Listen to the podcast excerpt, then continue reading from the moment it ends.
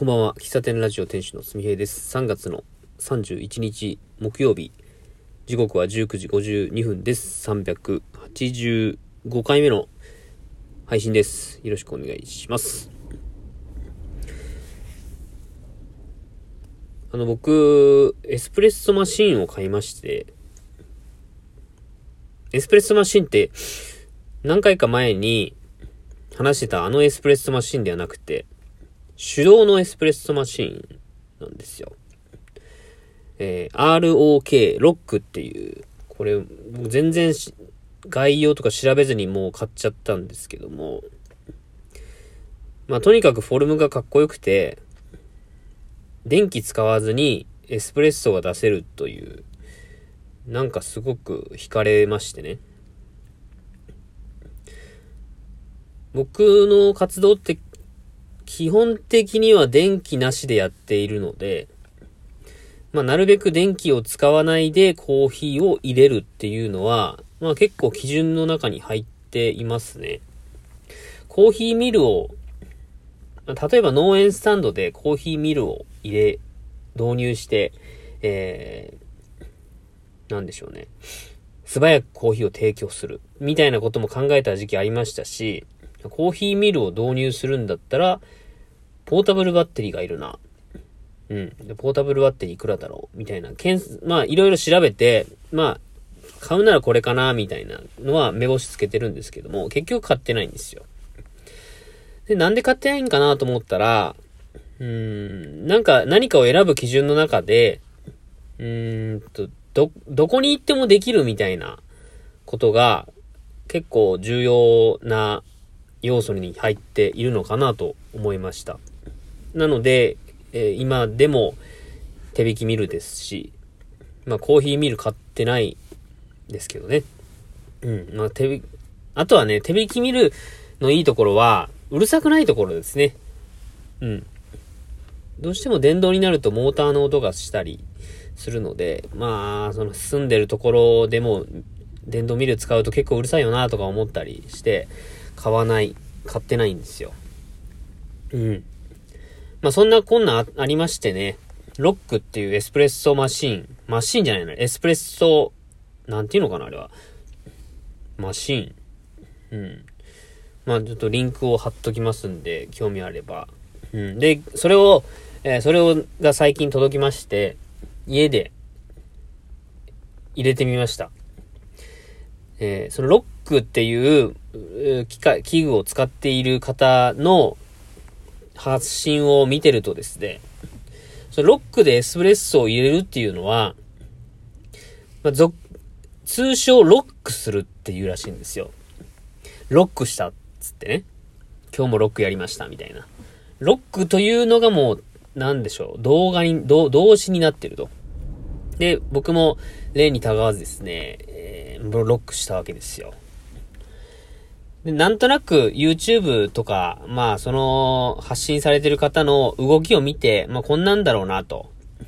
あとは、まあロック入れ方とかで調べたらね、出てくるわけですよ。だからまあそれに沿って、えーコーヒー豆 16g とお湯30から 40g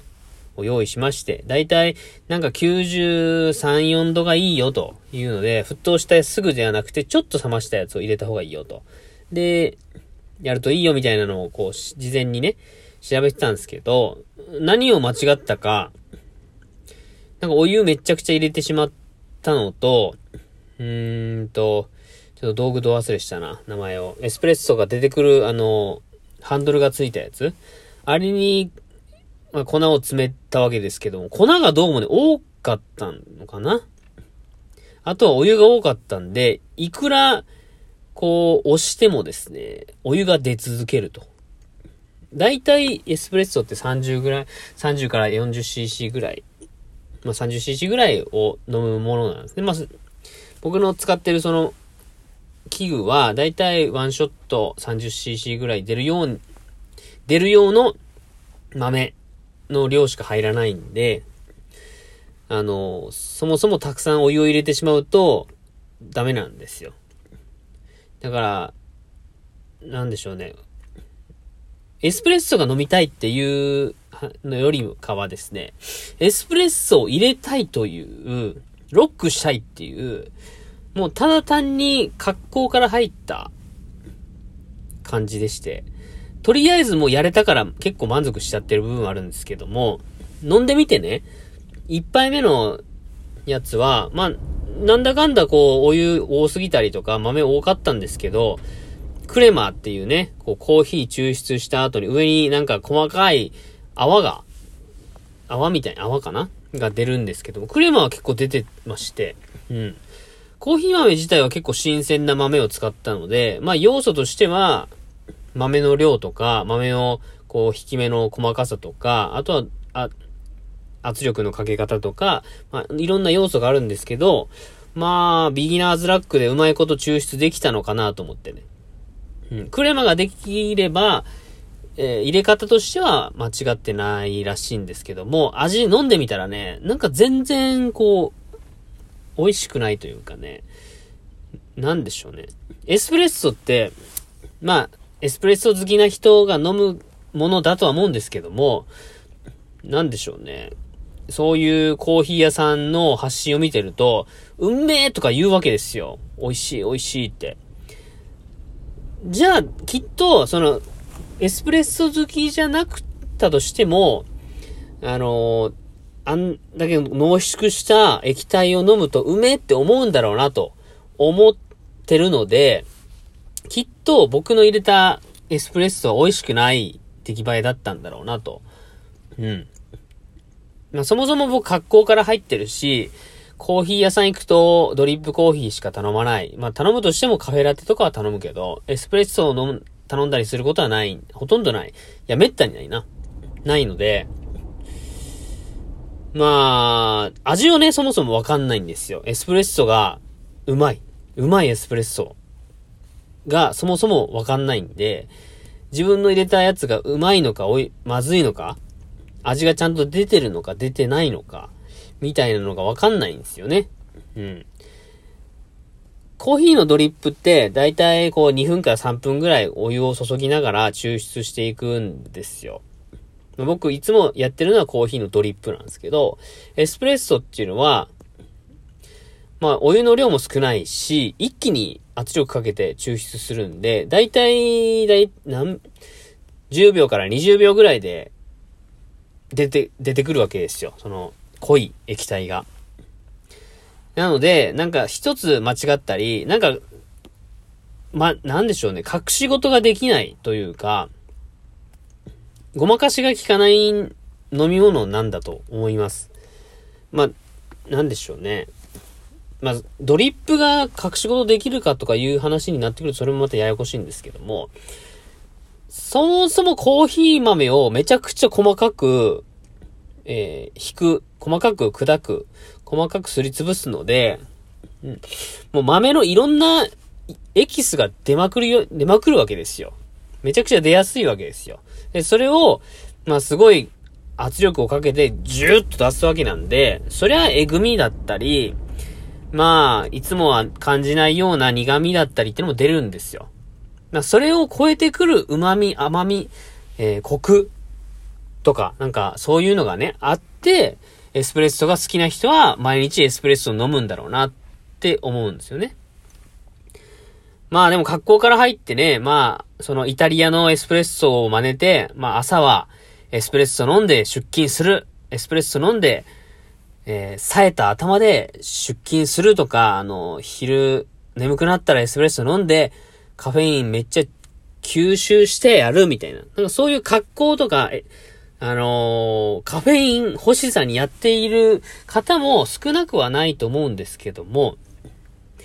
なんかね、そのエスプレッソで抽出してるそのもの液体もそうだし、えー、炭酸水の中に、ロックした液体が注がれて、なんか、透明の中にその濃い液体が混じり合って、えー、エスプレッソトニックっていうのとかね、え、エスプレッソの中にお湯を注いで薄めたやつ、アメリカーノって言うんですけど、それとか、なんか、一個一個がね、なんかもうその道具で完結しちゃって、で、出せるんですよ、何種類も。アイス、アイスクリームにかければアホガードだしね。なんかあれ、あの道具一個で、なんかすんごいかっこいいくて、美味しい何かを提供できるんじゃないかなと思っ僕はあのポチってしまいました。はい。ロック。いやー、まあその僕がね、そのロックをやろうと思ったのは、沖縄でね、農、農家さん、農家をしている方がいましてね、タイトさんって言うんですけど、そのタイトさんが毎日なんかやってるわけですよ。まあ、その方はね、自分のことをコーヒー屋さんとは呼んでない。自分はあくまで農家で、で、えっ、ー、と、農家でコーヒーの豆も育てて、コーヒーも育ててたりするんですよ、沖縄産のね。その方の発信を見てて、なんかすんげえ美味しそうなエスプレッソ入れんなって。飲んだことないけど、もう、もうなんか美味しそうなのよ。その方の動画、あの抽出されるその液体が。僕もこんな入れてえなとか思ってね。そんなことで僕はその方が使っているロックエスプレッソっていうのを買いまして、これをうまいこと抽出できたら、